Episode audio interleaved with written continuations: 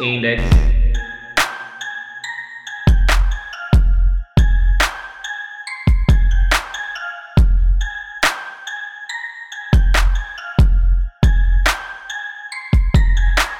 No ar, então tá começando o Index Podcast. Aí, nossa primeira edição, Danilão. Como é que você está? Eu tô bem demais, cara. Cê, eu tô ótimo, assim. Você sabe que se a gente tá fazendo isso já é um sucesso, porque o piloto foi aprovado. Então agora o nosso patrocinador investiu na gente e as pilhas Paraíba é o melhor que você pode conseguir para ter mais energia.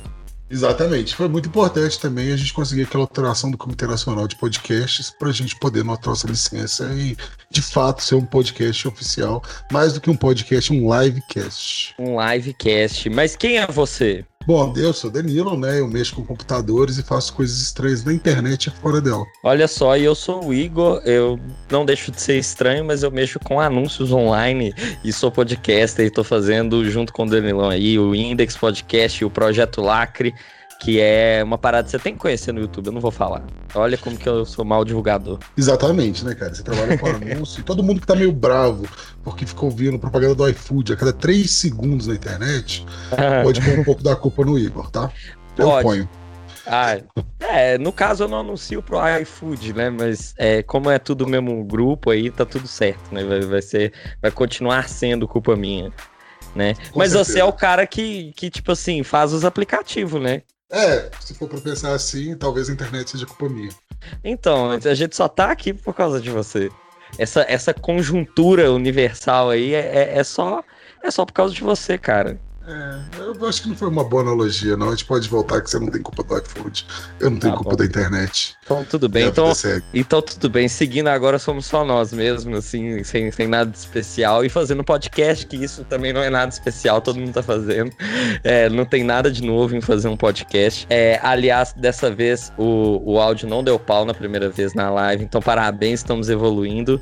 E eu queria explicar, antes de começar, o que é o Index Podcast. O Index Podcast é esse evento online e também gravado que você participa e pode saber um pouco mais sobre assuntos relacionados às interações humanas aí, a desenvolvimentos tecnológicos, entretenimento fútil e que nos faz gerar assim discussões em volta disso. É, ele é transmitido Cara, ao vivo. O cachorro tá uivando, velho. Não dá para ouvir, só você ouve. Injusto. Não... Desculpa eu... aí, tá, gente? Oh, Vou ficar quieto então. Podia ter um cachorrinho aí, o Ivano mesmo. É. Ó, quando, quando a gente tiver com grana, eu vou ter, tipo, uma mesa com vários botões e eu vou.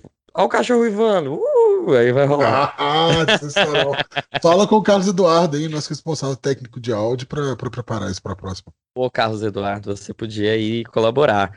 Mas, é, cara, vocês aí que estão conhecendo, caíram aqui nessa transmissão ao vivo, estão ouvindo gravado, não deixe de conhecer os nossos conteúdos que você vai descobrir seguindo as redes sociais da Lacre Content, que é o projeto Lacre, esse conteúdo aí que a gente está criando. Siga no Twitter e no Instagram, no arroba Lacre content, é lacre de lacre mesmo. E não é de lacrar, tipo, essa galera que lacra, tomba, etc. Enfim, a gente vai falar um pouco disso. Esse é o episódio 1, mas é o episódio 2, né? Então a contagem já não faz sentido nenhum, porque. Achei que você lacrou, hein? Lacrei. a contagem não faz sentido porque da primeira vez era o episódio 0, que era só um zero. teste. Agora não deixa de ser um teste, mas aí a gente tá um, o quê? Um pouco mais responsável. Eu queria entender o que, que é essa tela aí sua aí no fundo tá. Oh, é a Britney, né, cara? eu, eu assim, cara, a ah. Britney é deusa, né? E eu acho que tem.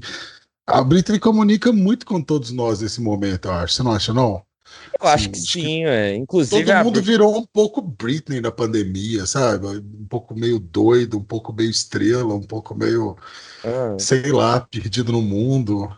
Entendi. É, então, quem não raspou o cabelo na pandemia, cara? Conheço tanta gente que raspou o cabelo na pandemia. É, então, isso traduz o seu momento de ser Brit, né? A pessoa que passou aí por esse momento difícil e sobressaiu. É, pleno, porém louco, acho que é isso. louco, porém pleno. Entendi. É, e o meu aqui também é da MTV, né? MTV que é esse canal que não existe mais, foi é só a versão internacional com licença brasileira que é totalmente diferente, mas existiu uma MTV para essa galera nova aí, geração, que nunca viu uma MTV, que era o cara que tinha gente que falava MTV, né? Tinha aquele vídeo do Caetano falava começar de novo, bota essa porra pra funcionar direito, canal de música e televisão. Você lembra quando que a gente tinha que ver clipe pela televisão, não tinha YouTube? Não. Seu botão que você lembra, você viveu isso muito. Caramba, você falou dois palavrões, seja mais educado, por favor, tá? Meu cachorro tá ouvindo. Botão é... é a palavra. É um país. Oh, lembro, mas é, sei lá, não lembro também, não. Você lembra? Eu, eu lembro de ter visto um clipe ou outro na, na MTV, mas minha cabeça sempre foi muito no computador. Já lembro mais de assistir coisas no YouTube. Nem sei, nem sei como é que funcionava essa coisa da MTV de clipe mais. Tinha uns programas, pô. Tinha, e aí. Gênero. Tinha... Tipo é... rádio, né? Eu peguei uma fase que a MTV tava tentando lidar com a internet. Né? É, tipo assim, ai, Twitter, não, galera. É, você vai votar aqui o clipe que você quer e o mais votado vai aparecer na TV. Sendo você podia já ir no YouTube e ver o clipe. Pra... Era uma vida mais simples, né, cara? Você votava. Você tinha um aparecia, objetivo, você né? torcia. Né? Era tipo, sei lá, você podia ganhar na Mega Sena, assim, só que na verdade você ganhava o clipe. Eu acho que tem. Cara, era uma ganhar vida melhor, com certeza, cara. É, você escolher um clipe, ele passar na televisão você ficar feliz, tipo assim, poxa. Agora eu tenho todos os clipes do mundo e nenhum deles me faz feliz. Poxa, que triste, cara. Então, é, nesse momento aí de tristeza, já causou uma vibe ruim pro negócio, velho. Ou eu tô nessa, né, cara? Não, mas não sei se é vibe ruim. Estica né? os braços aí, ó. Ah. Aê! É, aí, energia. A Britney tá do seu lado. Deixa eu te contar uma coisa. Uma coisa que vai te deixar feliz. Você sabia que a Britney Spears nasceu no mesmo dia que eu? Dia 2 de dezembro. Ninguém é perfeito, né, cara? Tem um provérbio é, aí que é, diz que até uma vez por dia o relógio quebrado tá certo, né, Muito bom, velho, muito bom. Mas aqui, chega de enrolação então. Vamos fazer o que a gente veio aqui que é trazer para você um podcast que fala sobre o índice da internet, os assuntos estão bombando aí, e levantamos discussões sobre isso. É, então, a primeira que nós vamos falar agora vai ser depois da vinheta, que agora tem vinheta. É, como você viu aí na tela, nós vamos falar sobre a geração pré-Covid a, a, as pessoas que viveram. A, você pode falar, putz, claro, eu tô aqui, eu vivi antes do Covid, né? A não ser que você tenha um ano e seja uma audiência que não devia estar aqui, tá? Porque eu já falei duas palavras. Mas o geração pré-Covid é a geração que viveu assim há, mais de 30, né? Tem mais de 30 anos e viveu plenamente como um adulto ativo aí na sociedade antes. Cara, dessa... deve ser uma bosta ter 16 anos agora, né? Porque você fez 18 na pandemia. Tava lá, nossa, eu vou sair encher a cara. E... Foi mal de interromper, mas esse pensamento veio na minha cabeça agora. Você imagina? Não, imagina, o cara não anos, 2019. a quebra do 17 pro 18, Fraga. As festas de 15 anos, velho. As minas tudo pirando que ia fazer um festão e não pode nem ir pra Disney, velho. Não pra Disney. Não pode ir pra Disney. A Disney acabou, fi.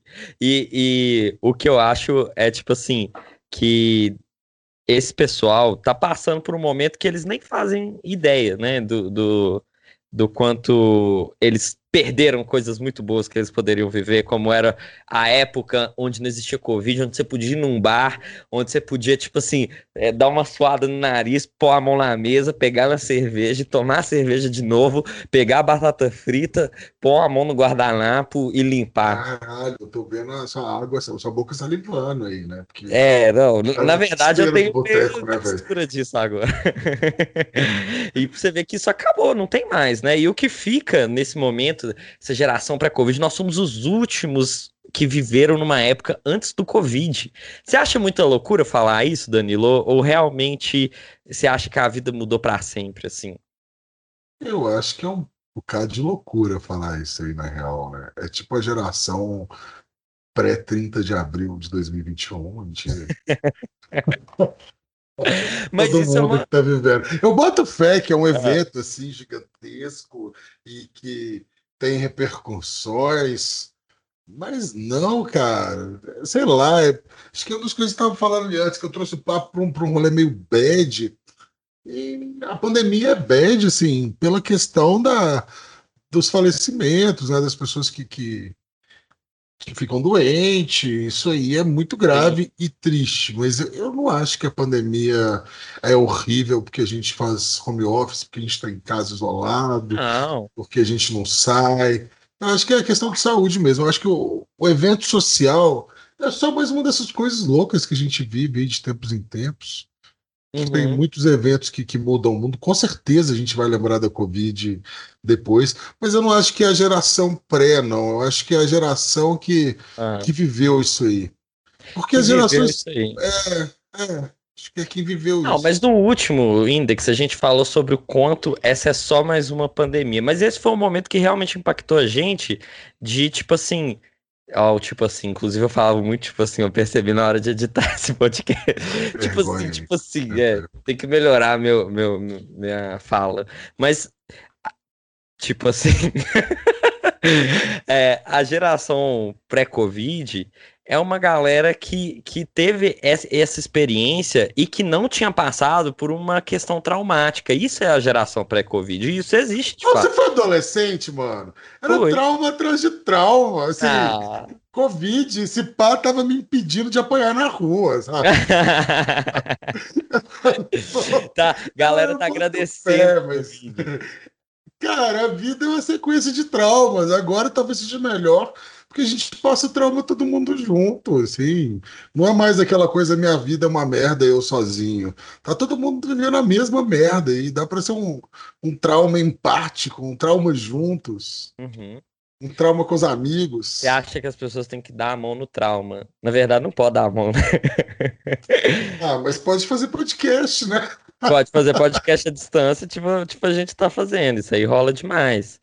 E, e eu, eu levantei esse assunto porque eu acho interessante a gente falar sobre. a gente pontuar isso. Isso é um, isso é um, é um, é momento que a gente está pontuando na história, é, de, dizendo que vão ter muito mais index podcasts aí, pós-pandêmicos, inclusive, se Deus quiser, quando a gente tiver muito dinheiro e um estúdio cabuloso. Pra, pra Imagina, fazer... talvez eles sejam pré-pandêmicos.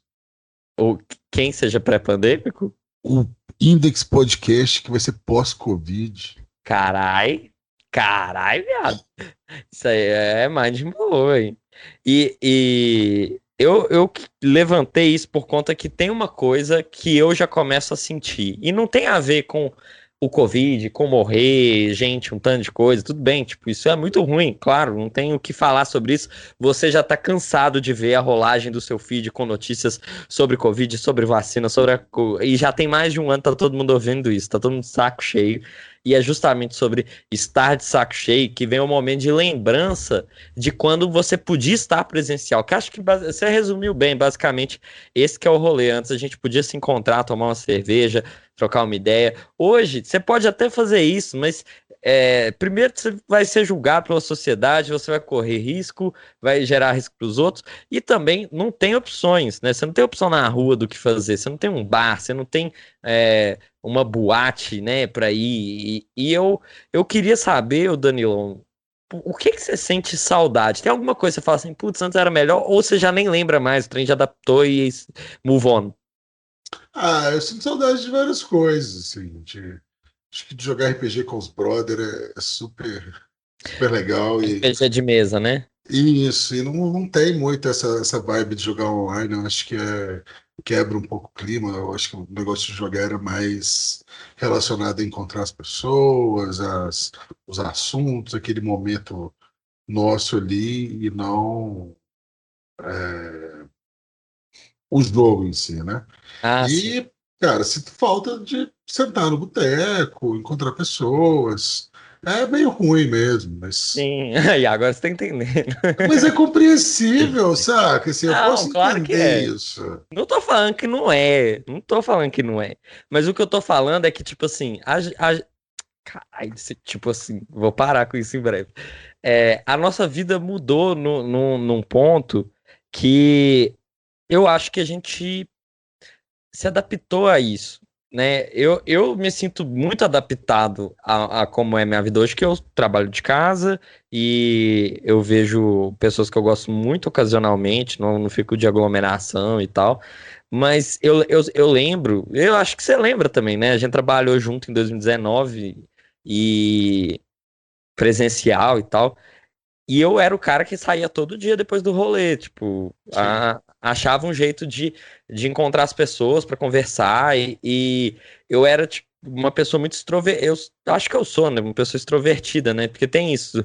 Antes eu nem sabia esse significado, até meu namorado me explicou, olha só, explicando para criança, né, é, ela me explicou o seguinte, que uma pessoa introvertida não é que é uma pessoa que tem vergonha, uma pessoa que não sabe se expressar, nem nada disso. É uma pessoa que se sente bem sem os fatores externos. Então, ela consegue é, se sentir plena, vamos dizer assim, sem necessitar de algo externo. E uma pessoa extrovertida é uma pessoa que sente a necessidade de algo ou alguém para se sentir bem.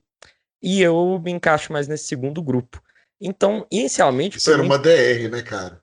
Que esse é, jeito que ela te não, na verdade... aí foi bem, tipo, pô, Igor, tu é muito carente, mano, larga meu pé. Você precisa de mim toda paz, hora, eu já tô é. bem sem você. Não, não. Eu não concordo 100% com essa definição, não, mas, mas eu boto fé, boto fé, boto fé. Você concorda em partes? É, não, é, pra mim, eu, eu acho que, sei lá, a pessoa introvertida é quem se relaciona para dentro. Né? Quem pensa, quem reflete, quem, quem se resolve. Extrovertido é quem se relaciona para fora. Né? E aí quem conversa, quem encontra, quem fala. Né? E aí eu acho que é muito essa coisa de. Acho que até vai na vibe de yin e yang, saca? Eu acho que uhum. você tem essa conexão aí de, de, de, dois lados que são meio opostos, mas que se completam aí. Sim, né? E não. aceitar essa, essa coisa, né? Hoje faz parte. Mas é, você é um cara super extrovertido, assim. e, e... Eu senti muito peso nesse super. é, é, não, é, foi, na verdade não foi, foi uma pena, né? Porque eu já sou uma pessoa mais introvertida, mais na minha. Apesar de, de, de ter essa vibe de, de, de, ficar falando um bocado, eu vivo bem comigo mesmo, né? Eu sou um cara mais, mais fechadão, assim. E para quem é extrovertido, deve estar tá sendo uma bad vibe infinita mesmo a pandemia, né? Porque, nossa, eu conheço uma galera do carnaval, imagina, não teve carnaval, cara. Nossa. Esse povo do carnaval, parece que carnaval durava, era um evento de seis meses, né? É, não tinha, e, e girava um dinheiro em torno disso, que era é, pré-carnaval. Um mês antes de pré-carnaval, o carnaval e o pó, a ressaca do carnaval. E aí é. a antecipação do carnaval do ano que vem. Exatamente, cara. Pelo menos seis meses do ano tinha carnaval.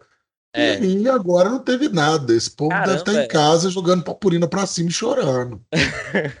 tipo isso. É, é, nós somos o país do carnaval, né? E, e, não tem carnaval, uma galera, né? É a galera extrovertida aí, é isso que eu tô falando, cara. E, é. e, e, o pessoal que é, que é desse tipo, né? Que é o pessoal que gostava de se encontrar eu acho que primeiro houve muito a negação, assim, né, no geral, né? Não, não cada um com cada um, eu, é, mas eu vejo que é, era uma negação tipo, ah, isso é de boa, vai passar, é, e, e, vão continuar encontrando. Não, não tem nada não, porque era algo que mantinha a, a, a pessoa no eixo. E eu, eu tô falando isso, eu sentia isso, sabe? É, a, o que que aconteceu depois de um tempo? Né? Eu vi que não tinha jeito, eu vi que eu tava ferrado, eu vi que eu ia ter que ficar em casa, né? Eu até trabalhei presencial, né? Então foi uma, uma coisa assim meio. Tô obrigado, mas ao mesmo tempo é legal. Você teve essa folga temporária aí, né? De, é, de poder mas trabalhar depois dias. Exatamente, mas depois acabou. E o que que eu percebi?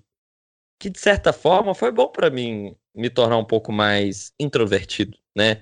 É, eu, eu, soube parar e aproveitar mais o silêncio, aproveitar mais coisas da vida, assim, bobas, tipo, você sentar e, e ver a televisão sem objetivo, assim, infinito. Eu não fazia isso. E, e hoje já. parece ser mais introvertido, isso parece mais depressão, tá, amigo? Putz.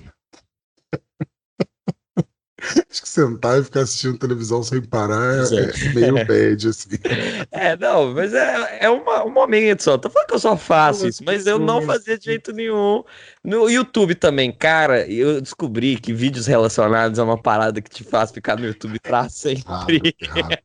Eu já fiquei vários dias sem dormir por causa de vídeos relacionados, cara. Super, não. E, e, e é, a, além das buscas incessantes no Google às três da manhã, falando, fala, querendo descobrir algo super inútil, mas que naquele momento é super necessário você saber. Então, tem, tem essas coisas assim que foram bacanas, mas eu sinto falta, por exemplo, de carnaval, nem, eu nem sinto tanto, assim, era uma parada que, que eu tinha mais a, a desculpa de, ah, uns dias, depois é bom feriado e tal, mas é uma coisa que, velho, reunião de trabalho, tem um, um dado que eu levantei aqui que né, viagens de negócio, pessoal que viajava, usava aeroporto sempre, artistas, enfim, esse pessoal mudou a vida deles completamente. E estima-se que, que o mercado de viagens nunca mais vai ser o mesmo. Isso já é uma coisa que com certeza é a geração pré-Covid, que é você é, se, se ir ao local, todo mundo se reunir, sentar antes, preparar, sentar para fazer uma reunião, aí começa com uma piadinha, aí o outro tá vendo o celular, mostra um vídeo, e aí começa um assunto aleatório, você quer até o momento da reunião. Agora, você já liga a call na hora do momento, assim, você liga no momento X da reunião. Se você passar um minuto, está atrasado, fraga. É, você acorda também três minutos antes da call. Né? eu não faço, não. Você faz aquela arrumadinha no cabelo, tem dia que eu faço, cara. Tem, ah, tem o importante é você estar tá lá no horário. Exato, a call começa às oito, eu acordo dez para as oito, jogo água na cara, sento é. lá, bom dia, abro um latinho de energético e vida que segue. Boa, boa. Só que eu te recomendo não fazer isso, cara. Aqueles caras. Porque você você já chega.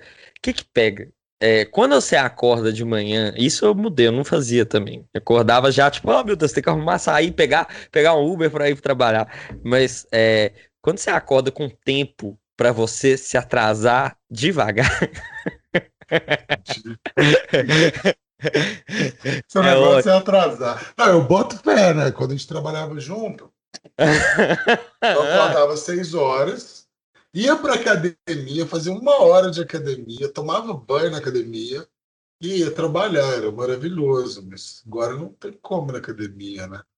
Não, não tem como. Mas é, eu tem que que sair de casa e quebrar o minério, você tem que pôr roupa. Antes eu tinha que pôr roupa para ir trabalhar.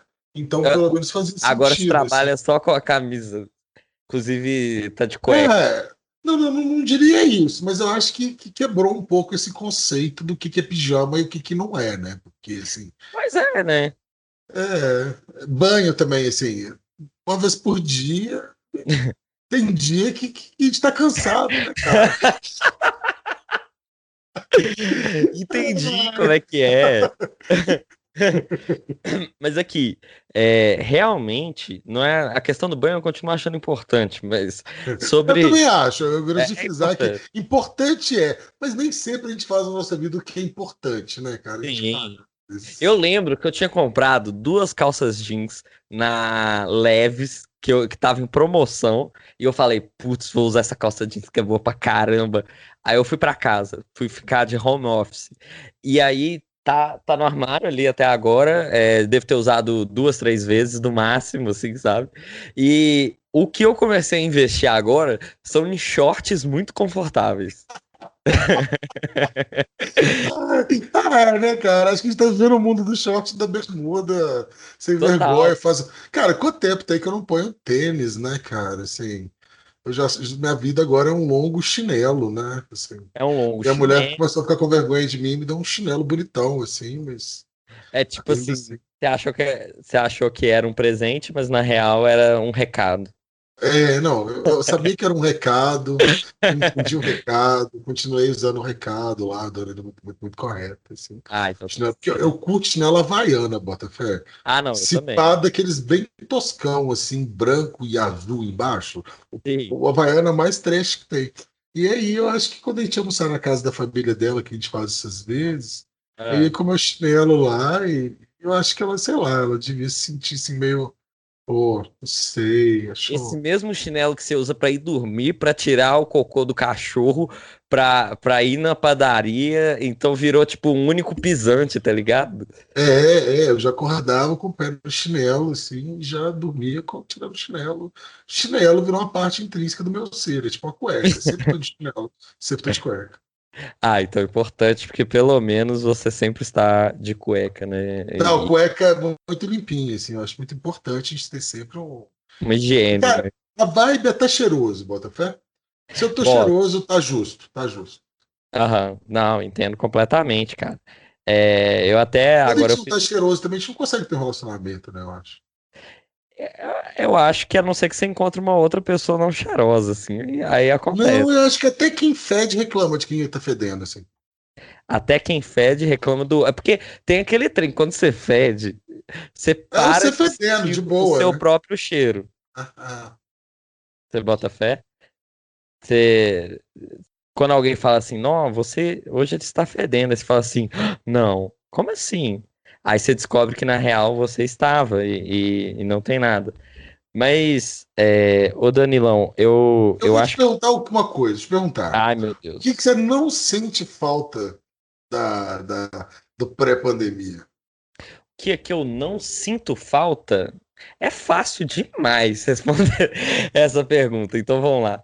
Eu não sinto falta do pré-pandemia de como que as coisas eram muito agitadas de como que as pessoas não tinham tempo para dedicar é, sobre muitos assuntos. A pessoa eu via muitas pessoas com problemas de organização, é, via assim, no ambiente de trabalho, muitas vezes eu trabalhei em agência, né, em diversas agências, para não citar nome de nenhuma, mas trabalhei em diversas agências, e em, em alguma delas, eu já cheguei a ver pessoas, tipo assim, que não aguenta essa rotina e vai no cantinho lá no corredor para chorar, porque tá uma pressão. Nossa, muito... velho, que bad.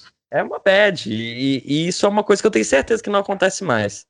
É, estar nesse ambiente. Ah, agora eu... a pessoa chora em casa no banheiro, né? É muito melhor, não incomoda e tal, tô brincando. não, não é nada disso, não. O que eu tô querendo dizer com esse exemplo é que o ambiente era muito mais opressor. Eu tenho essa sensação. Que a gente, é, quando se fala de novo normal, eu, eu penso assim: realmente era normal o que a gente vivia? Ou a gente só estava acostumado?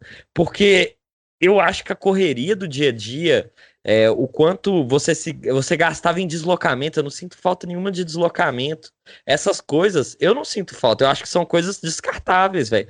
Eu, eu acho que são coisas que você pode viver sem isso. Eu não acho que a gente tem que ficar só em casa. Eu acho que sair é muito importante. A gente, nós, nós somos seres feitos para interagir uns com os outros e, e, isso nos, nos ajuda a crescer como pessoas. Muitas vezes as interações que a gente tem hoje não nos permitem é, estar mas a, progredir em alguns pontos, porque a gente precisa do outro e o contato de call é muito, muito vago, muito vago mesmo.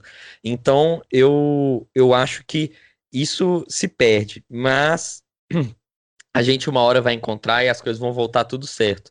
Mas eu acho que a gente vai rever coisas que antes a gente fazia e que não vai fazer mais sentido mesmo sem pandemia, como isso, como trânsito, como pressão de rotina agitada com vários compromissos. O deslocamento causava muito isso, eu tenho impressão, sabe? É, e hoje não, quem consegue estar de casa, né? Que isso já é, é, bom sempre fazer aquele disclaimer que isso é uma parcela da população que é privilegiada quem tá nesse mood novo, conseguiu estar, eu acho que percebe o quanto você consegue particionar sua vida melhor. É, eu não sinto falta de alguém que tem que olhar minha tela, tem que saber que eu tô trabalhando. Eu, eu gosto de entregar o que eu preciso e as pessoas confiarem em mim. Então, isso é um trem que eu não vou sentir falta nem ferrando. É, mas tá parecendo a reprise do último podcast aí, quando você entrou na parte do trabalho. Eu acho que.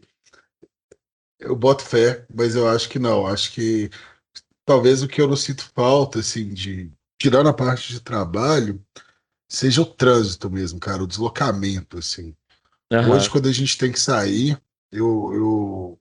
Cara, é legal demais. Você sai, não tem trânsito mortal, assim, tem carro na rua. é legal tal, demais.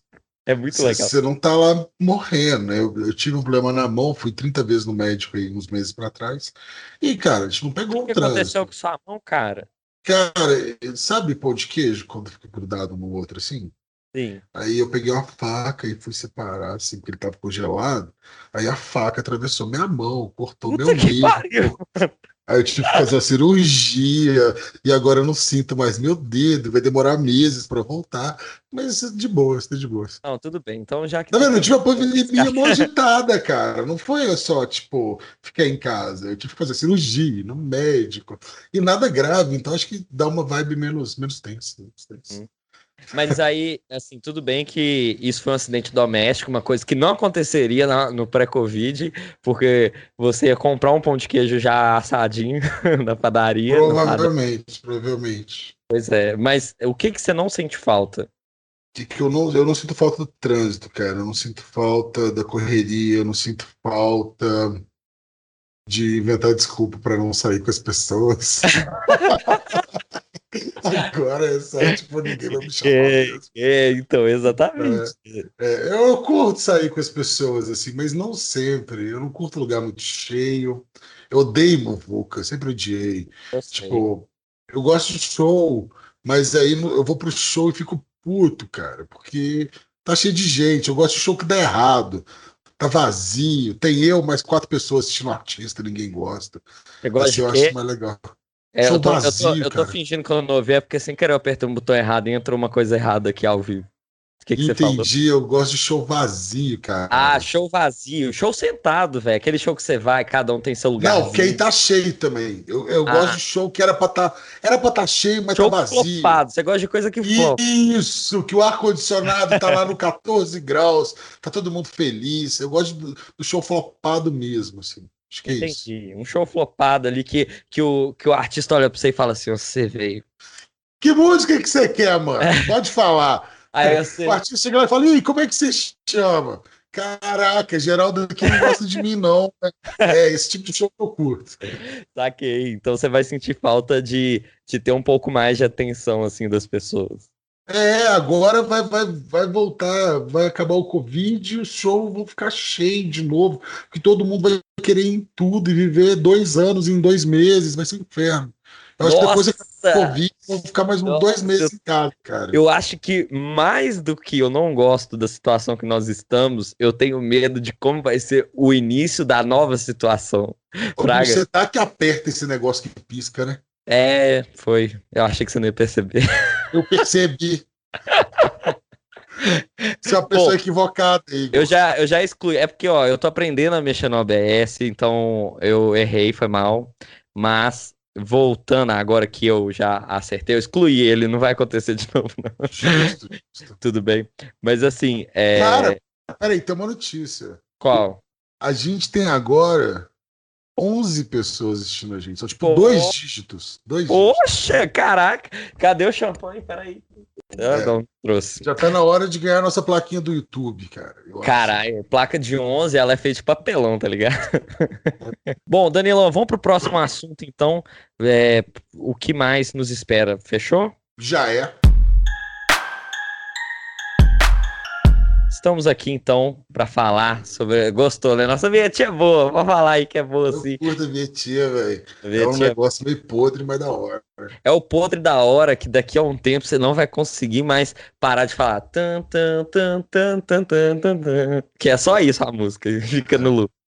Mas é o Index, né? E o, o, Index agora quer falar um pouquinho de tecnologia. Temos aí nosso especialista em tecnologia. Entra aqui, Ramiro.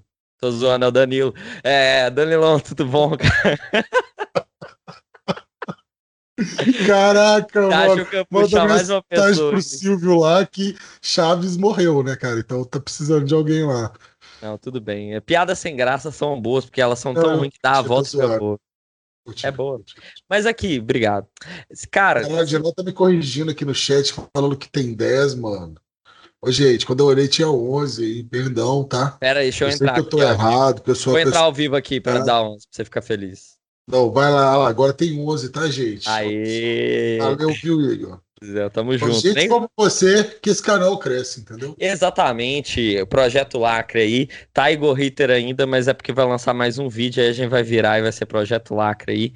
E, Danilão, Agora eu queria falar sobre uma coisa que eu não entendo muito bem. Pô, mas é o que você vai falar ninguém entende também. Então pois que... é, não, então eu tô fazendo o papel do ouvinte, do visualizador, entendeu? Eu, eu tô aqui para falar sobre NFT, Non-Fungible Token, ou token não fungível. Eu já nem sei o que significa fungível, mas eu descobri fazendo uma pesquisa aí na internet, né? É, é, engraçado quando a gente fala pesquisa na internet, parece ser super se esforçou, mas é que eu joguei um Google, né? Mas quando eu, eu joguei um Google e eu vi que a, aquele meme da menininha Disaster Girl, já ouviu falar nela? Aham. Uhum. Aquela menininha que botou fogo na casa e ela dá uma olhadinha assim, com aquele olhar maligno.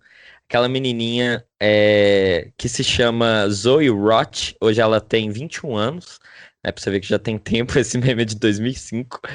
Ela vendeu o, a foto dela por 473 mil dólares, que daria 2,5 milhões de reais. O dólar tá uma, o, real tá uma. Ela vendeu o direito daquela foto. Exato, ela vendeu o NFT, ela cadastrou o NFT dela na foto e vendeu isso como uma obra de arte, cara. E aí eu queria assim, é, é claro que eu entendo e tal, tô só falando para as pessoas que não entendem. Que que é isso, velho? Como que dá para vender um meme por 2 milhões e meio, velho? Eu tô querendo muito saber pra gente criar uns memes aí. É, né, velho? Assim, eu tava dormindo um dia, de boa. Tava lá tendo sonho com meu cachorro voando, eu debaixo da água acordei e a internet começou a falar de NFT. Foi de um dia pro outro, né, velho? É, tipo assim, e não tem muito tempo, não. Tem, tem uns 20 dias, 30 dias, talvez. Sim, é bem recente. E na boa, NFT é só porra do novo hype, né, cara? Todo ano tem. é, Começou falando é... mal das tecnologias novas. Véi, é o rolê da arte, né? A arte tem que transgredir. Uhum. E aí, ver esse papo transgressor de arte, tecnologia. Lembra, assim, acho que faz uns três anos, quatro anos, que o MoMA fez uma exposição de videogame, hum. pôs o Super Mario, era sim, arte sim. e tal. Nossa, tamo aí, né? Falaram disso seis meses e morreu. Então recomendo, compre todos os NFTs que vocês conseguirem nos próximos seis meses e vendam eles em seis meses. Assim, Essa acabou. parada de, de arte, Pô, embaçou, ela, ela tem temporada. Deixa eu te, deixa eu te interromper aqui só para a galera do audiovisual. Você é deu um desfoque. Britney, né, cara? Diante a Britney tá roubando o foco da seu. Eu acho não, que não. Assim, acho justo. Tudo bem, a Britney, né? Ela nasceu no mesmo dia que eu. Não sei. Aí, melhorou. É. Ela tá melhorando. Pode é falar. É tipo isso. Quando vocês nasceram, né? Dividiu o mundo. Tudo de bom foi pra Brita e tudo de ruim foi pra você. Poxa. Injusto. Sacanagem, velho. Mas aqui, desculpa, eu Cara, contei. Meu áudio não dá certo, agora eu não tenho foco. Tá vendo? As pessoas não. não Cara, você, a culpa não é minha, você tem que focar mais nas coisas, né, velho? Você fica é aí. É verdade, talvez. Embaçando a parada, Zé. Bom, mas, mas você já tá com foco. Você já tá com foco. É... O que eu acho do NFT, cara? É, tem, tem, tem, um, tem um peso, assim, teórico relevante. Né? O NFT é uma função matemática ou, a, ou é uma hash, né? Um, um código. Eu acho que quando você consegue quando você precisa usar a palavra fungível para descrever alguma coisa. Muito difícil. Normalmente não, não deve ser uma coisa assim muito enfim, que faz sentido na cabeça dos outros, né? Aham, entendi. E, e, eu acho que não faz muito sentido. Não, não é, assim, esse rolê não. O, o, NFT não começou agora, né? Você tem o Dogecoin aí há um tempão, você tem. É, é, cara, tem, tem muita moeda uhum. com, que gerava tokens não fungíveis, né? E gerava até arte randômica baseada na hash, e algumas representavam coisas, Entendi. afinal de contas é randômico, e até relógio errado uma vez por dia tá certo, né? Relógio quebrado uma vez por dia tá certo. Ah, essa aí a gente vai fazer um corte disso, um corte, né? Ah, é. Não, essa aí é, é, é, muito pública, mas o, o, o, você gera imagens né, randômicas com o NFT lá em várias moedas. E Entendi. algumas imagens são legais, e algumas imagens são só sujeira colorida. As Entendi. legais valiam dinheiro, a sujeira colorida não. E ela se tornava sua baseada num, código único, né? Mas okay. e aí isso era validado através de toda, toda uma outra rede de, de cripto lá, né? Mas no fim das contas é só um novo hype, né, cara? Cara. É um jeito da arte falar que aquilo ali se torna único e é um diálogo importante. Eu acho que é um diálogo importante. Mas quando a gente para para pensar e, e ver quem está levando esse diálogo de cripto à frente, né? Quando a gente tá, tá olha para até para criptomoeda e vê quem que são os porta-vozes, quem que as pessoas estão falando disso, a gente tem um monte de espertalhão no rolê, né? Com certeza, é, a vida é assim, né? É, e eu não conheço nenhum rolê cheio de espertalhão que era massa. É só um jeito de um monte de gente ganhar dinheiro e um monte de gente tomar calote. Pois é, mas uma coisa assim, é, eu, eu, o que eu li um pouquinho, que eu já entendi, é que eu, eu ia, por exemplo, inicialmente, ah, então é tipo um selo premiado lá, ou uma moeda é, falhada e tal, mas não, porque um selo. É um selo, é um selo único. É então, como se todos os selos fossem diferentes no mundo, e aí você tem um selo, e entendi. dois selos, e três selos, e tem uns selos mais bonitos que os outros. Então, porque tem os colecionadores de selo. Então, Exato. O... é tipo isso. Olha que ideia certa, né? Colecionar selo. Tipo, então, eu é, acho que é uma ideia um de uma tipo pessoa isso. muito legal. É uma mistura de colecionar. Eu tenho que colecionar você quando era criança também. É cá, claro, é. Mas o, o, eu acho que é, é uma mistura do colecionar selo com fazer selos que são reconhecidos pelo mundo também. Entendi. Eu, eu, mas eu, eu, o que eu acho interessante da gente levantar o, o assunto, né? Agora que a gente já, já explicou para as pessoas que não entendem o que é NFT, né? É, na, na real, eu ainda não entendi direito, para ser bem sincero, porque a parte técnica eu acho muito complicado, falando bem sério, assim. Você eu entende sei... Bitcoin? Mais ou menos. Eu tô falando assim, a parada ah. de um único número que. E onde. Eu não entendo onde isso é cadastrado. Onde que tá o banco de dados disso? Não tá, né? Tá dividido aí em todo mundo. Tipo... Então, isso para mim que é difícil de entender. Mas o que, que acontece? É... Sabe quando você pega uma. Você lembra dessa série, quando você dava função matemática? Sim. F de X, F de não sei, F de Y? Sei. O que, que é uma função? Né? A função é uma coisa que você põe uma entrada e do outro lado acontece uma saída. Sim. Então, para você saber qual é o valor da função, você tinha que ter um valor especificado. Se x for 10, y vai ser 16. Sempre. Uhum. Né? É mais ou menos isso. Então, existe uma fórmula matemática, uma função, que aí é uma função de muitos e muitos bits, ou seja, um número de 4 mil caracteres. É tipo 4 mil números um atrás do outro. Uhum. E quando você faz algumas. Você, você põe ele dentro de uma função, ele sempre dá o mesmo resultado. Saquei. É tipo o dígito verificador do CPF, o dígito verificador da sua conta bancária. Se você somar todos, tem que dar 11, sei lá. Se uhum. somar todos, tem CPF. que dar Isso. É uma coisa assim. Muito uhum. mais complexa, mas você soma tudo e você consegue validar que aquele número é válido ou não. Né? É a mesma coisa. Só que, como são números muito grandes, você não consegue é, achar essa resposta na força. Saquei. Eu não consigo inventar o número, mas eu consigo verificar se o número é de verdade. Entendi. É porque só, só uma máquina conseguiria Exato. criar isso, mas o ser humano tem um acesso fácil para verificar se isso é real. Exatamente. Criar é difícil, verificar é fácil. E aí esse é o processo da Bitcoin. O cara vai lá criando número atrás de número, criando, criando, criando, criando, criando, criando. Uma hora ele acha um número. Uhum. Aí ele pergunta assim: todo mundo que está conectado na rede, esse número já existe? Alguém viu esse número? Existe. Não, então agora ele é meu! e aí o cara ganhou o dinheiro, isso. Então é essa que é a vibe. O NFT é a mesma coisa. Eu vou pegar a imagem do meme lá, jogo nessa função matemática e aí tem um resultado que é único. Okay. Então eu sei que quem é dono dessa imagem é fulano, que é dono dessa, dessa chave. Muito bom, muito bom. Cara, entendi. Agora eu queria falar, eu queria levantar um outro ponto sobre essa questão. Então a gente sabe, né? Agora quem não, quem não sabia entendeu é, o que, que é NFT. Então, NFT é um código, a gente tá falando muito disso, isso vai ser muito mais falado, vocês vão ver nos próximos dias. E NFT, então, é uma imagem é, que é, é um código em cima de uma imagem, né? Então é a gente... um número gerado pelaquela imagem. Sim, eu entendi. É como se fosse a digital da imagem. Saquei. Mas o que eu queria levantar é o seguinte: isso, essa, ao o ser humano descobrir uma forma de tornar único uma parada, igual esse álcool em gel que só tem esse, porque ele lapidou aqui, eu escrevi meu nome. Ele. É isso, né, NFT?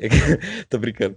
Mas depois de fazer isso, o... eles começaram a levar pro rolê da arte. Porque se isso é único, isso vale muito, isso está registrado nos anais da história como um momento em que eu vou poder vender, inclusive, porque só eu tenho, né? E, e por isso teve um valor tão alto sendo leiloado aí é, por, é, por essa arte, que era uma foto que a menina, claro, tinha a autoria da foto original, porque é o pai dela que tirou, né? Então tem isso, não é qualquer imagem que você vai pegar no Google, você pode transformar em uma NFT, né? Que valha alguma coisa, né? No caso.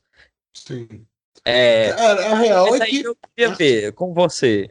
Você acha que isso pega? Porque, é, pensando assim, cara, faz sentido, então, que no futuro a gente vai ah, chegar no museu lá e vai estar um puta de um meme, assim, vai ter o Trollface, ou, ou então vai ter a menininha Cara, que tá até com... hoje tem lá a exposição do MoMA do, do videogame, né? Que tem 11 jogos de videogame clássicos que são chamados de arte. O Aham, MoMA é o Museu de Arte Moderna de Nova York. Acho que é de Nova Aham. York. Acho que é de Nova York. É, Mas é um museu de arte moderna. E o que, que é arte moderna, né, cara? Assim, é um processo complexo de definir. Se definir o que, que é arte, tem escolas mais tradicionais de pensamento que vão dizer que arte é o emprego de técnicas é, específicas que geram um resultado esteticamente agradável. Né? Então, Caralho. e e disso Boa. aí vem o, o- o- a perspectiva do artífice, né? que é a primeira palavra que a gente usa para engenheiro. É uma pessoa que aplica técnica. Então, o Saquei. Leonardo da Vinci ele era um artista e, e um engenheiro. E eu acho que isso fala muito sobre de onde vem a arte. Uhum. Já a arte, quando ela passa Entendi. depois do Renascimento, chega nos movimentos mais esteticamente românticos e por aí vai, a gente começa a chegar na arte moderna e pós-moderna, Aham. né? E a arte pós-moderna, uma das definições do que que é arte é quando você determina que aquilo é arte. Então, assim, é super válida a discussão se esse podcast que a gente está produzindo é arte ou não. Claro que é arte, isso aí eu não tenho dúvidas Né? nenhuma. A arte é uma experiência estética dentro dessa definição. E uma experiência estética não, não implica nem uma estética agradável, é uma experiência estética.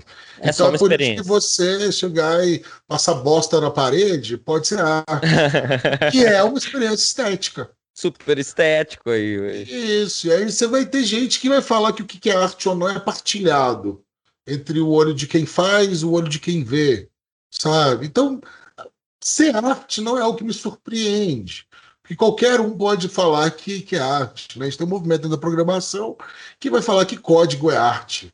Aham. Né? E, e cada um vai querer trazer esse atributo de arte para o seu, pro seu Código ofício. é arte? Não, é só o código. eu acho que tem similaridades com a estrutura de construção de poesia. Ah, mas eu acho que não é arte, mas pode ser artístico. Saquei. Você pode fazer de uma forma artística. Exato, mas não tem um valor intrínseco enquanto arte. Igual NFT não tem, sabe? Porque se NFT é arte, GIF animada também é, e os memes já eram. É. Então acho que é difícil demais de, de, de, de- É, o cara falando que estava no Louvre e o capacete do Darth Vader estava exposto. Caramba. Ué, é, é, é expressão artística, impacto cultural, pode ter uma série de definições. Não, não é claro nem para arte o que, que é arte. Então você Saquei. tem escolas de pensamento. Né? E Então algumas você. escolas de pensamento vão achar isso ou aquilo. Eu acho que NFT vale a pena investir em NFT? Vale. Fala aí investir nós. Em NFT. Porque Vale. não significa, cara, é, é, é igual investir em qualquer coisa. Quando você começa a investir numa coisa, você precisa construir conhecimento sobre aquilo. Entendi. Se você investe porque alguém te falou, você é o cara que vai se ferrar na hora que der merda. O cara né? que chegou, ó, oh, dropship agora, filho. É, ué. Quantos esquemas de pirâmide que não tem, né? E, uhum. e, o que, que é essas coisas cripto? São, são esquemas de pirâmide levados muito a sério. muito a sério. Porque quem, quem, quem, traz creditação? Por que, que Bitcoin vale dinheiro? Porque as pessoas falam que vale dinheiro. Não tem nenhum Estado, não tem nada por trás disso determinando o valor. Saquei. Né?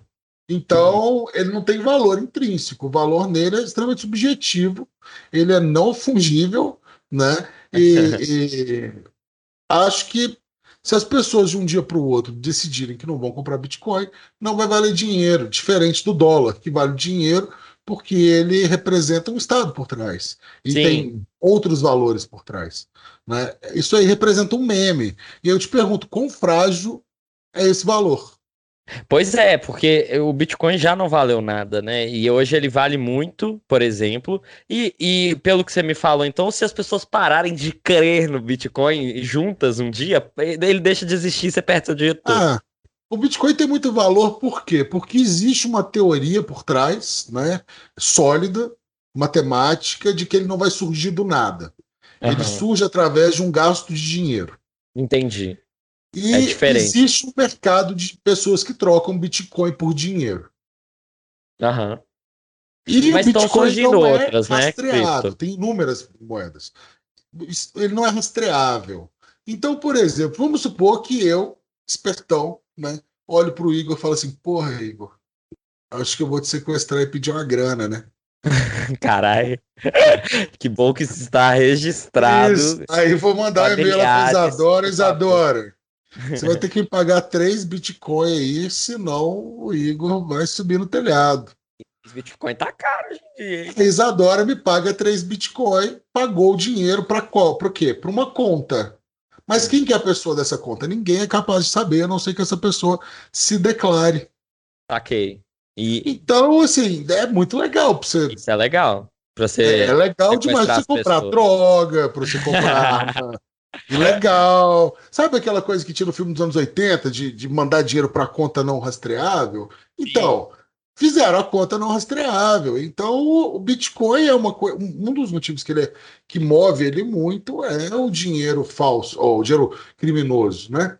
A maioria das pessoas que pede ransomware de computador, vai lá, criptografa seu computador, eles têm que pagar alguma coisa para descriptografar o seu computador. Entendi.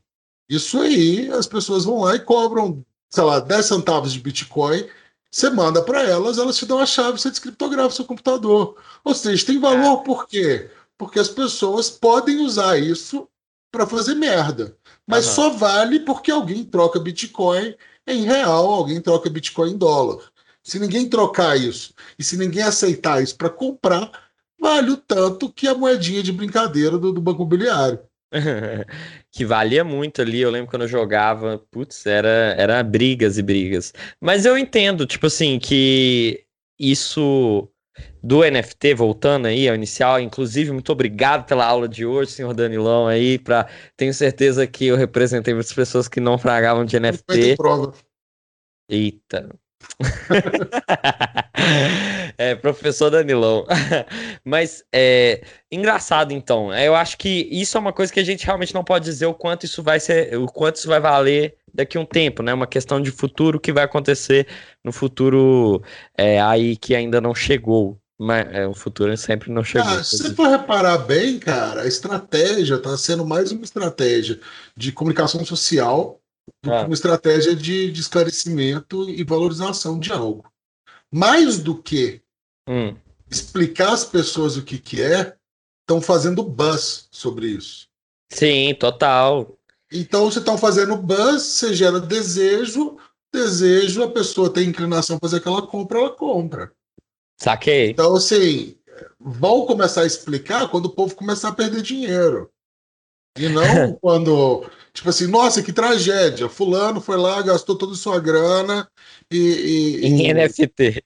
Em NFT e perdeu tudo, e agora viciado de crack na rua, mora debaixo do viaduto, que é o que rola nessas matérias. Sim. Né? Sim. Sempre tem alguém aí que perdeu 10 milhões de dólares em Bitcoin ou alguma coisa assim. Pode procurar que você vai achar 500 matérias assim no Google. Pois é. Porque cara, pra Cada e dia nasce um otário volta, né? mundo. Tipo, já é. é.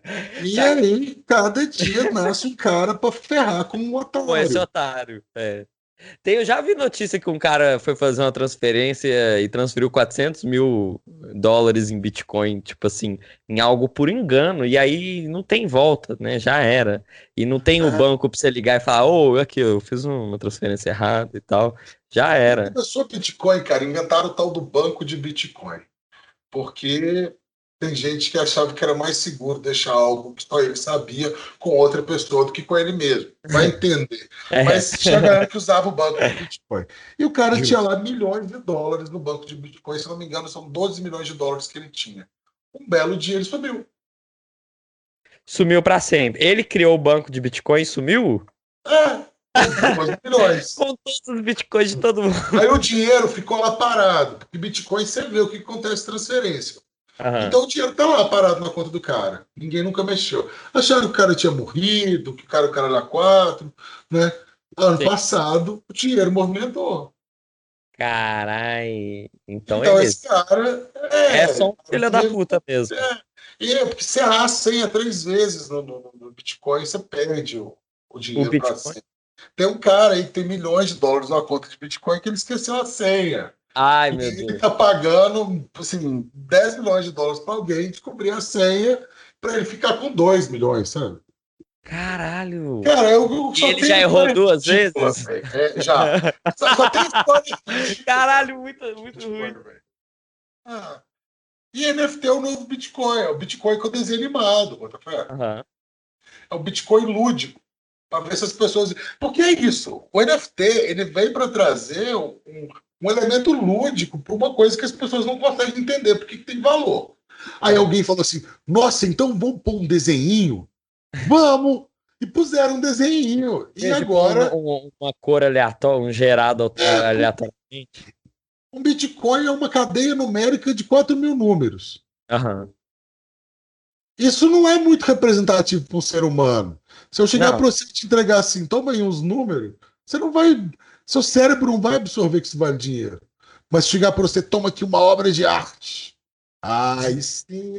Aí você, putz, eu vou ganhar uma obra de arte. Vou comprar é um uma. controle de narrativa, eu acho, assim, é meio bad. Saquei. Não, entendi. Acho que ficou claro para todos aqui é, que não sabiam né? Agora a gente já tem o que, que é essas definições e também é que você deve anotar sua senha. Ah, o povo lá da samba tá aqui falando que eles estão perdendo dinheiro. Com... então o quê? Com, com moeda digital, eu acho. Galera da samba, o seguinte, não Caraca, erre a senha. Pessoas, uou, uou, uou, solta aqui, solta os cachorros, como diria Ana Maria Braga. Meu que vergonha do você, cara. Mas eu sou seu amigo, tá? Mas eu, eu sou o seu contraponto, cara. Por isso que, que as pessoas estão é. aqui e agora tem 14. 14. 15!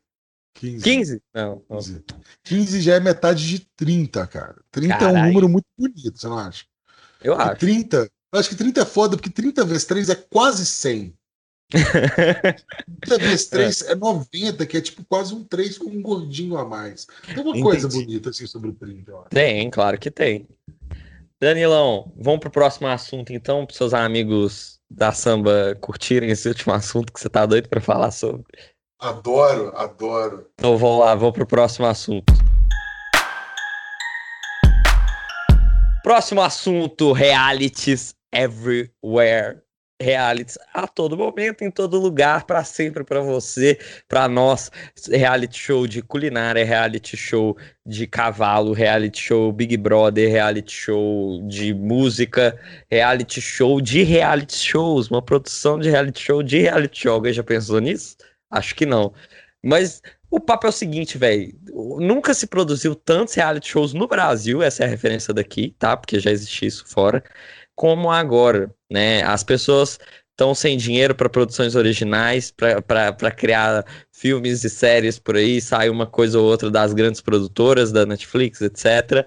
Mas o que bomba é reality. E o, o Big Brother Brasil chegou a 89 milhões de ah. investimento em publicidade. E ah, isso... tá, achei que era pessoa assistindo. Não, ué, não, uma votação aí pra trás teve 500 milhões de votos, aí. 600 Caraca, milhões mano. de votos. É muito número. O que, que isso significa? Que as pessoas não têm nada pra fazer na vida delas. Você já pensou que o nosso podcast é tipo um reality da nossa broderagem? Caralho, é verdade. É, cara, vamos, vamos parar com isso aí. Vamos levar a nossa vida para um caminho sério e tal. É, mas o, Já o- deu. um reality show da, da nossa, da nossa broderagem seria algo então que as pessoas estão assistindo até onde vai a nossa amizade. É meio que isso, mano. Uma hora a gente vai se apelar assim. Mas a gente vai transmitir as brigas. Se for presencial, eu acho doido, que aí tem um ao vivo, porrada, e isso levanta Porrada. audiência. E aí a gente vai ganhar uma grana e a gente vai se odiar e vai continuar fazendo. Porque aí Ó. tem uma coisa meio Beatles, assim, meio Paul, meio John Brigado, assim, tem Ah, um drama da vida real. Reality, cara, reality. Saquei, saquei. E, mas aqui, deixa eu te perguntar uma, uma coisa. É, o que eu queria falar sobre realities é porque eu acho que não é à toa que se está acontecendo isso, e sim que as pessoas estão à toa. As pessoas estão com menos interesse na vida delas, e isso reflete no interesse da- delas assistirem outras coisas, né? A vida de outras pessoas.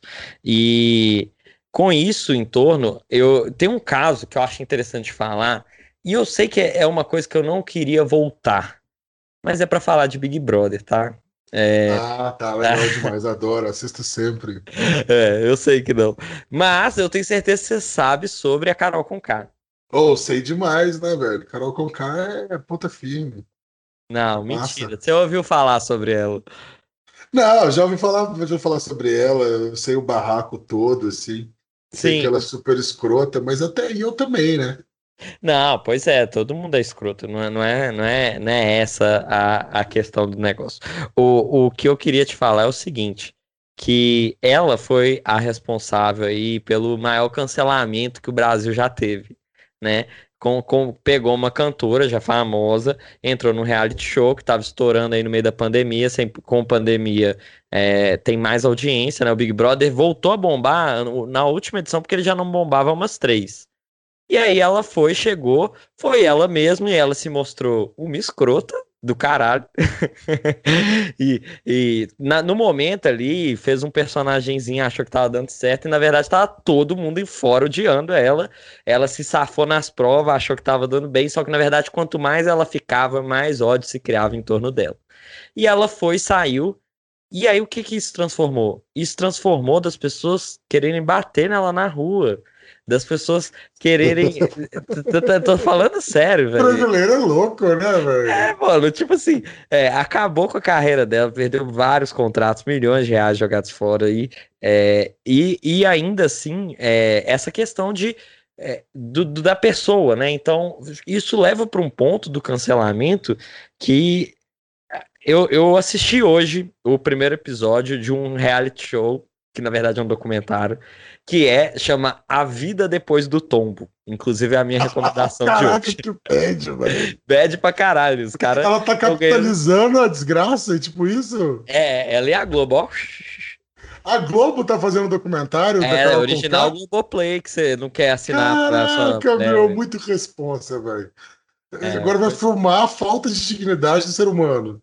Exato, e, e ainda colocou ela no centro, assim, de um palco e várias frases falando mal dela e etc. Caraca, explorando meu, o ser humano lindo, ponto que não. Muito tosco, né? E, e isso, um documentário é, de certa forma, um reality, né? Não é um reality show, mas é, é realidade, sendo documentada, né? Claro que com um foco, né? Mas e- e isso mostrou o quanto que pode ser, o- o- como que a gente é horrível, velho. Eu fico pensando assim, o quanto que todo mundo odiou a Carol com K. Quando eu vi esse, esse, do- esse primeiro episódio, eu só vi um episódio, falei assim, velho, coitada, velho. Que coisa horrível que aconteceu com ela. E, e isso, véi, a gente tem um entretenimento que, tirando a parte das espadas e dos leões, a gente tá tipo assim, coliseu, velho. Tá ligado? Eu, eu achei isso muito absurdo.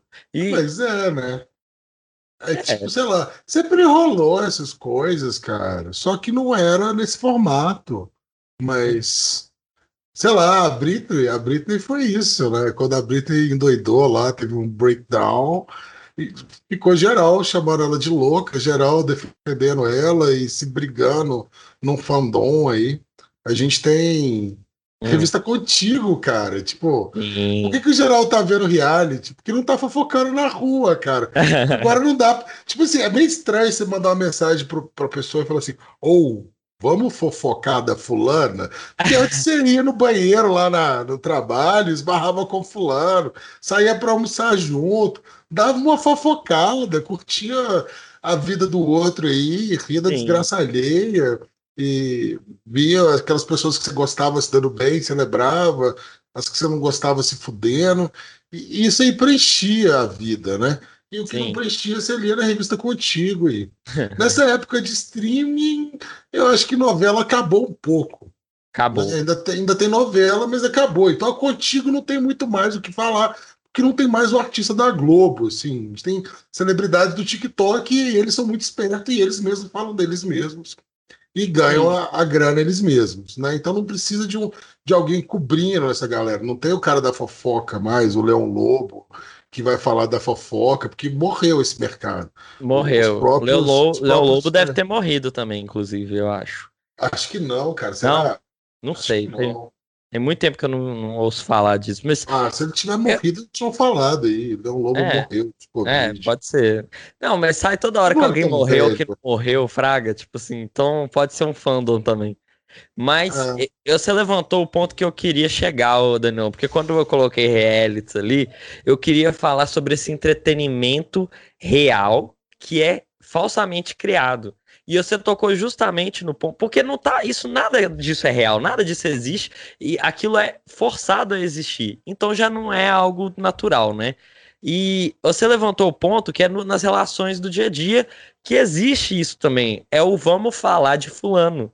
Vamos, ah. vamos falar de, eh, desse programa? Ou vamos falar daquela pessoa? Vamos falar sobre o que acabou de acontecer na call? É, é o vamos falar dos outros, sabe?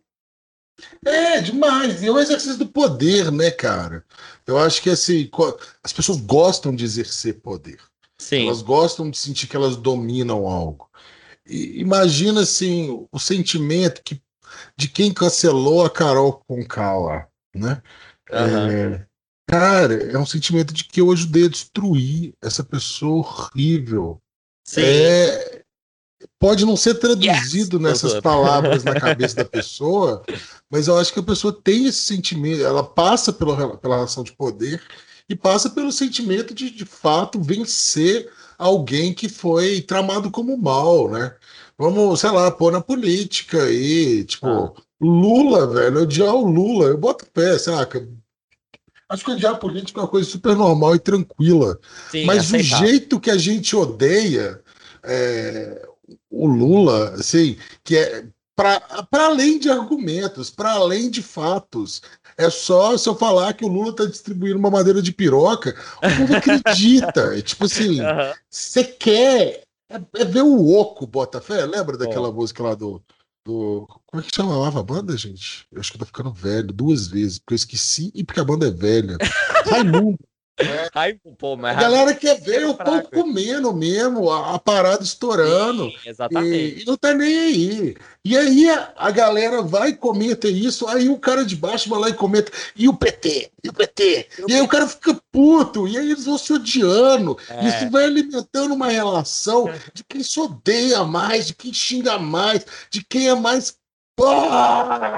E aquele comportamento humano da fila, que você viu dois falando, você vai lá também. Aí vem o outro. Isso! Aí, e um montinho, né? E é um rolê de grupo, assim, porque se eu tô no meu grupo e aí aparece um cara do outro lado, a gente escama ele, e o cara se sente mal, e a gente se sente super superior porque ele é um idiota. Ah lá, o gado, ah lá, não sei o quê. E aí, se eu sou do, do grupo e entra lá o cara, ah, a camiseta é vermelha, é do Petralho, não sei mais o quê, e o cara fica lá sentindo. Mano, pra uhum. quê, velho? Pra quê? É. Virou entretenimento, fudeu o rolê. O entretenimento é fuder o rolê. Né? Antes a gente fazia isso de uma maneira reservada, de uma maneira talvez assim, não necessariamente inofensiva, mas menos institucionalizada e menos cruel. Sim. E hoje o objetivo é dividir as pessoas entre grupos para que elas não possam, de maneira alguma, tomar o controle da vida delas de maneira mais organizada, de maneira mais sensata, que elas não possam discutir propostas, mas têm que discutir Total. pessoas. E, e, o mais bizarro é que isso é, não é algo que é, é mandado. Mariana, perdi o foco, a gente estava falando de BBB, eu caí em política, cara. Aí, ó, a, a, a, a, digníssima falando assim, ô, ô, ei, segundo episódio, para aí. Fala de política, não. Mas assim, é, o, o que eu acho, né, dentro desse viés, é que isso é algo que vai natural do ser humano.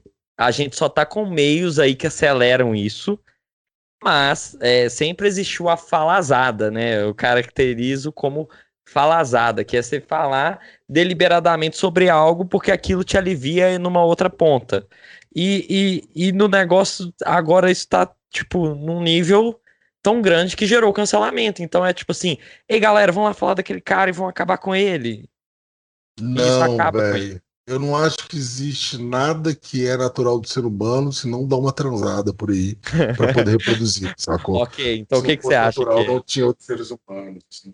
Eu acho que é uma estratégia de poder que é utilizada há muito tempo que é focar as pessoas em coisas que não são necessariamente um problema, mas que animam os ânimos, que, que mexem com o coração, com a emoção e, e com é, sentimentos bem primais, assim. Entendi, Você é poder sentir ódio te alimenta seu dia. Uhum.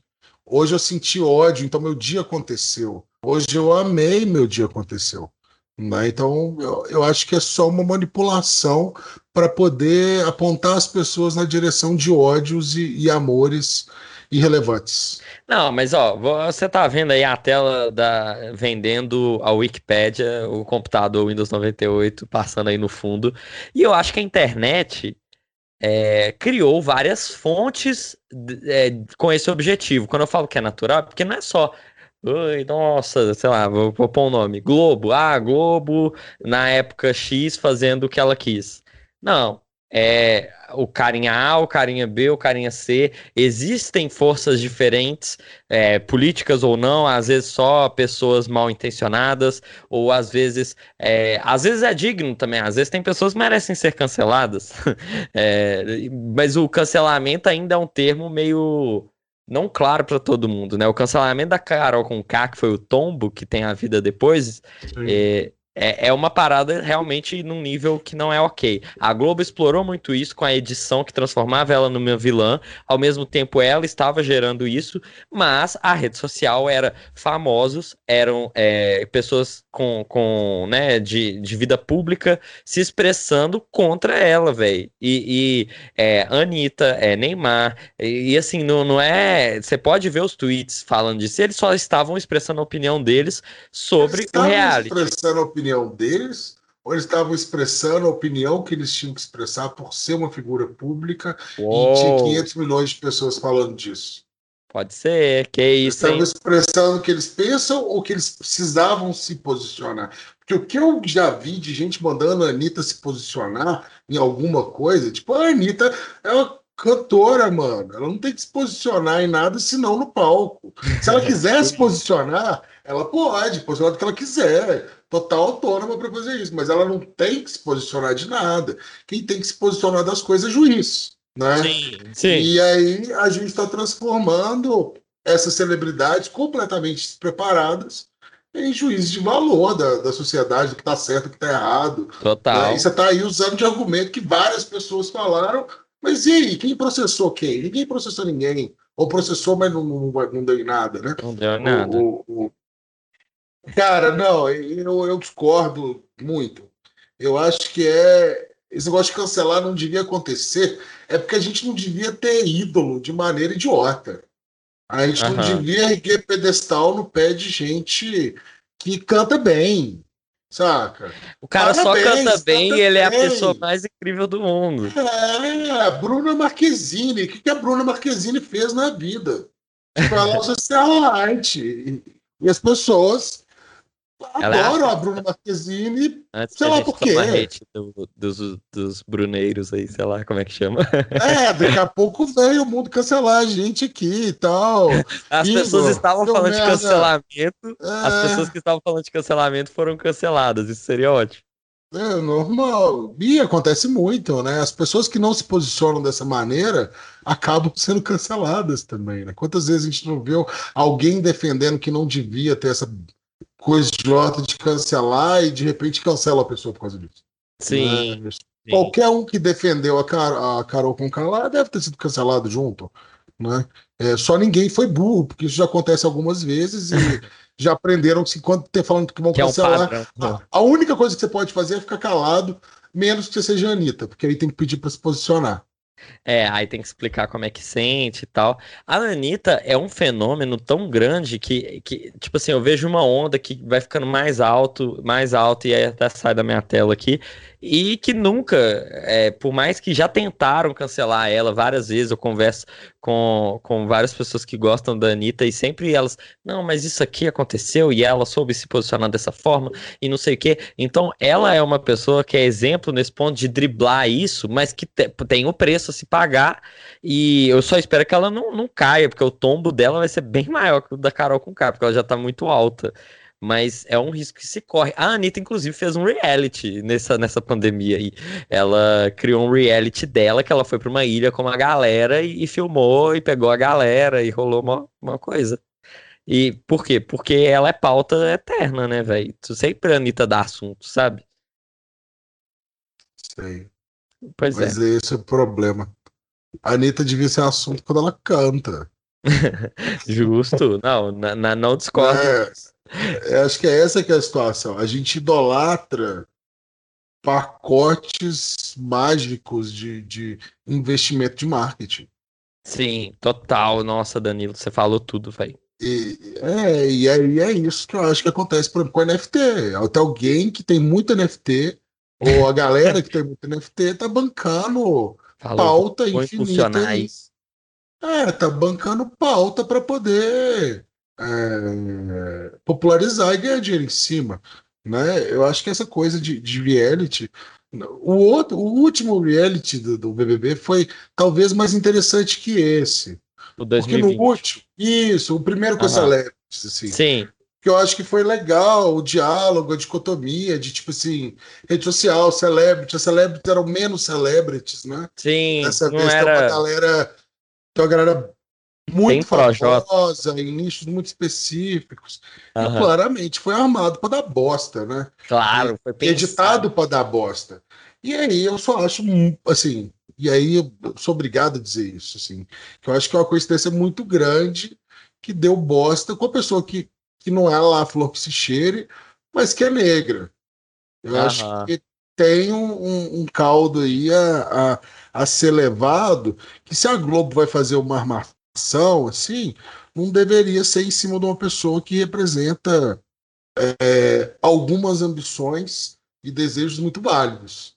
Sim, é, e tem um argumento que as pessoas usam de tipo, ah, não é, não é, não entra nessa questão porque o que ela falou foi horrível, então isso aconteceu por causa dela.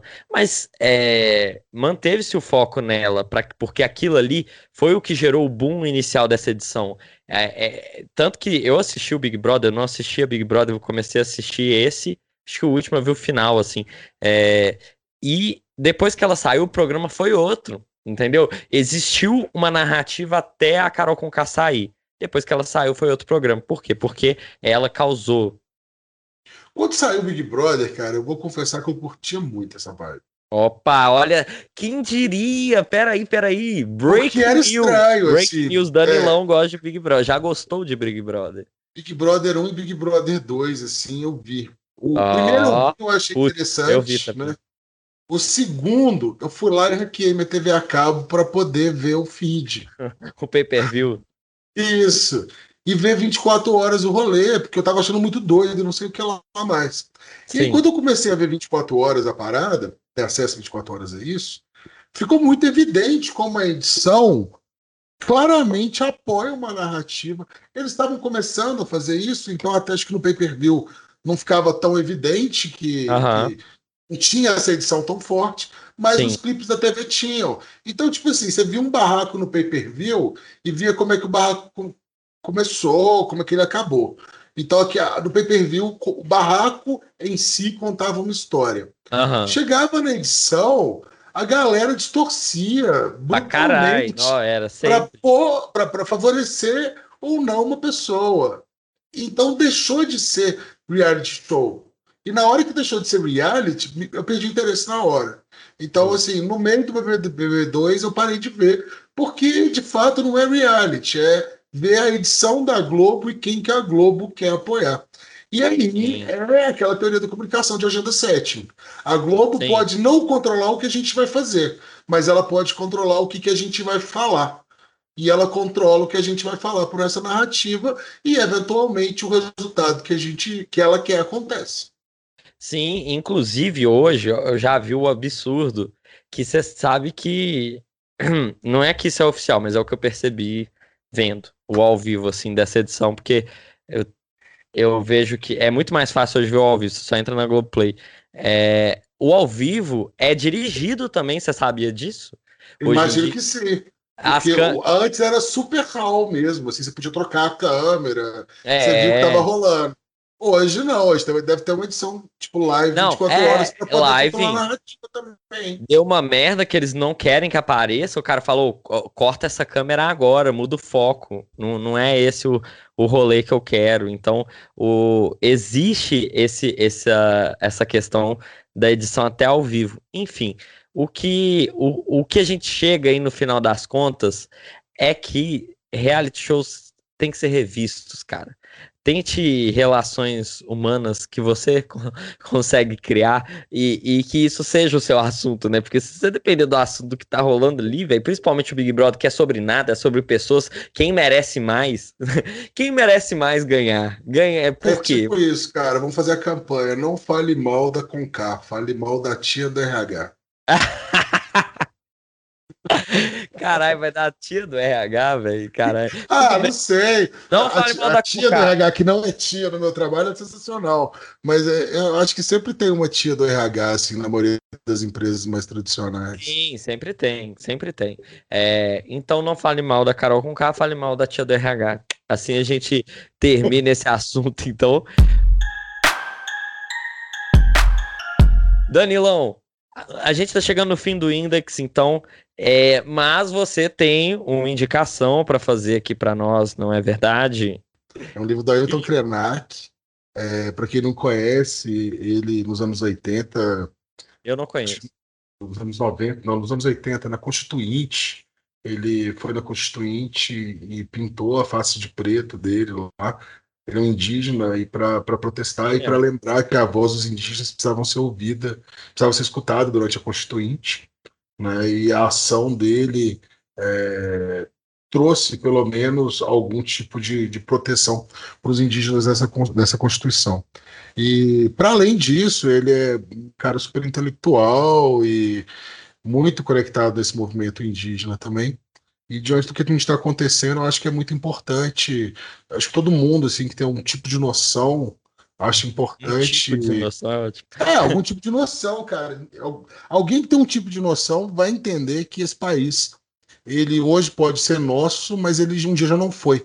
Ah, né? E de certa maneira somos todos usurpadores aí, mesmo que a gente não, não queira. Isso aconteceu e essas pessoas que eram as pessoas que moravam aqui né? Elas tinham uma visão de mundo, um entendimento de como o mundo era. Eu acho que esse livro é muito legal porque ele não, não fala disso. ele fala de como, como, como continuar o mundo, né? Onde ah. a gente está agora e quais são as ideias que a gente tem para passar pelo fim do mundo que a gente está vivendo. E é engraçado que esse livro saiu logo antes da pandemia. E é um manual. Ele tinha então. essa, é, é um manual para como viver o fim do mundo que saiu logo antes do começo do fim do mundo aí. É muito bom. É, acho que vale muito a pena. Uai, bacana demais. É. Eu, eu não conheço, espero que você possa me emprestar. Tô brincando. Mas. Compra, é... cara, é baratinho, é 20 conto o livro. Assim, é você 20 uma conto. sentada, é, é maravilhoso. Na Uai, Amazon, Amazon, baratinho, frete grátis, porque você assina Amazon Prime. Então, hum, assim, já vem. Todos os streamings, né? Já vem com. Isso, mais barato que o X-Tudo que você come, mano. Caralho, então é isso, ó. Muito bom, hein, Danilão? Parabéns. Tá é... Pra cabeça, filho. Eu lembro sempre da comparação que é melhor comprar um, um livro desse que É, como é que é? Era um item de jogo, na verdade, que, que é melhor gastar 60 reais no item de jogo que vai, você vai poder aproveitar do que 60 reais numa pizza que vai virar merda. Não. É. Bom, então, ô, Danilo, acho que chega, né? Cê, cê, a gente já, já ficou muito tempo aqui ao vivo. Você não vai indicar nada para ninguém? Eu indiquei, cara, eu indico esse documentário. Esse documentário é a continuidade do que vocês causaram a essa pessoa.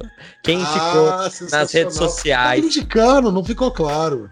Não, é porque agora que é a virada aí, o turning point do negócio. Gente, é o seguinte: você que falou mal da Carol com caga nas redes sociais, perceba o quanto isso é prejudicial. Veja esse documentário, são quatro episódios da Globoplay. É, quem tiver assine, é, assine a Globoplay aí. É, quem tem assinado, vê. Quem não, não quiser assinar, não assina. Eu não estou sendo pago pela Globoplay. Mas eu acho que é muito interessante ver a repercussão disso sobre o ponto de vista dela. O que, que foi quando ela saiu da casa? Que a partir do momento que ela saiu da casa, cortou o que era ela. A mídia só. Ah, foi, na, foi no, no Faustão, foi na Ana Maria Braga.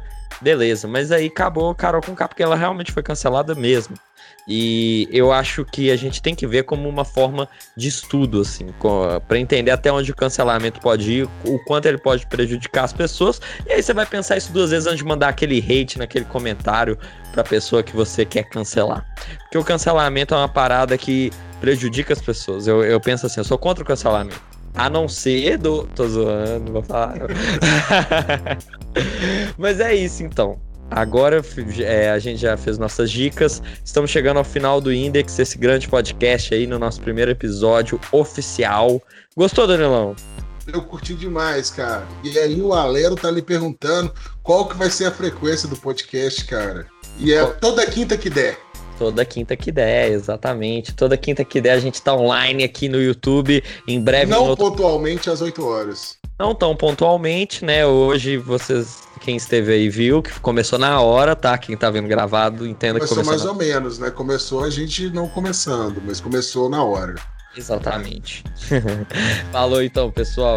Até a próxima. Vida longa, vida louca.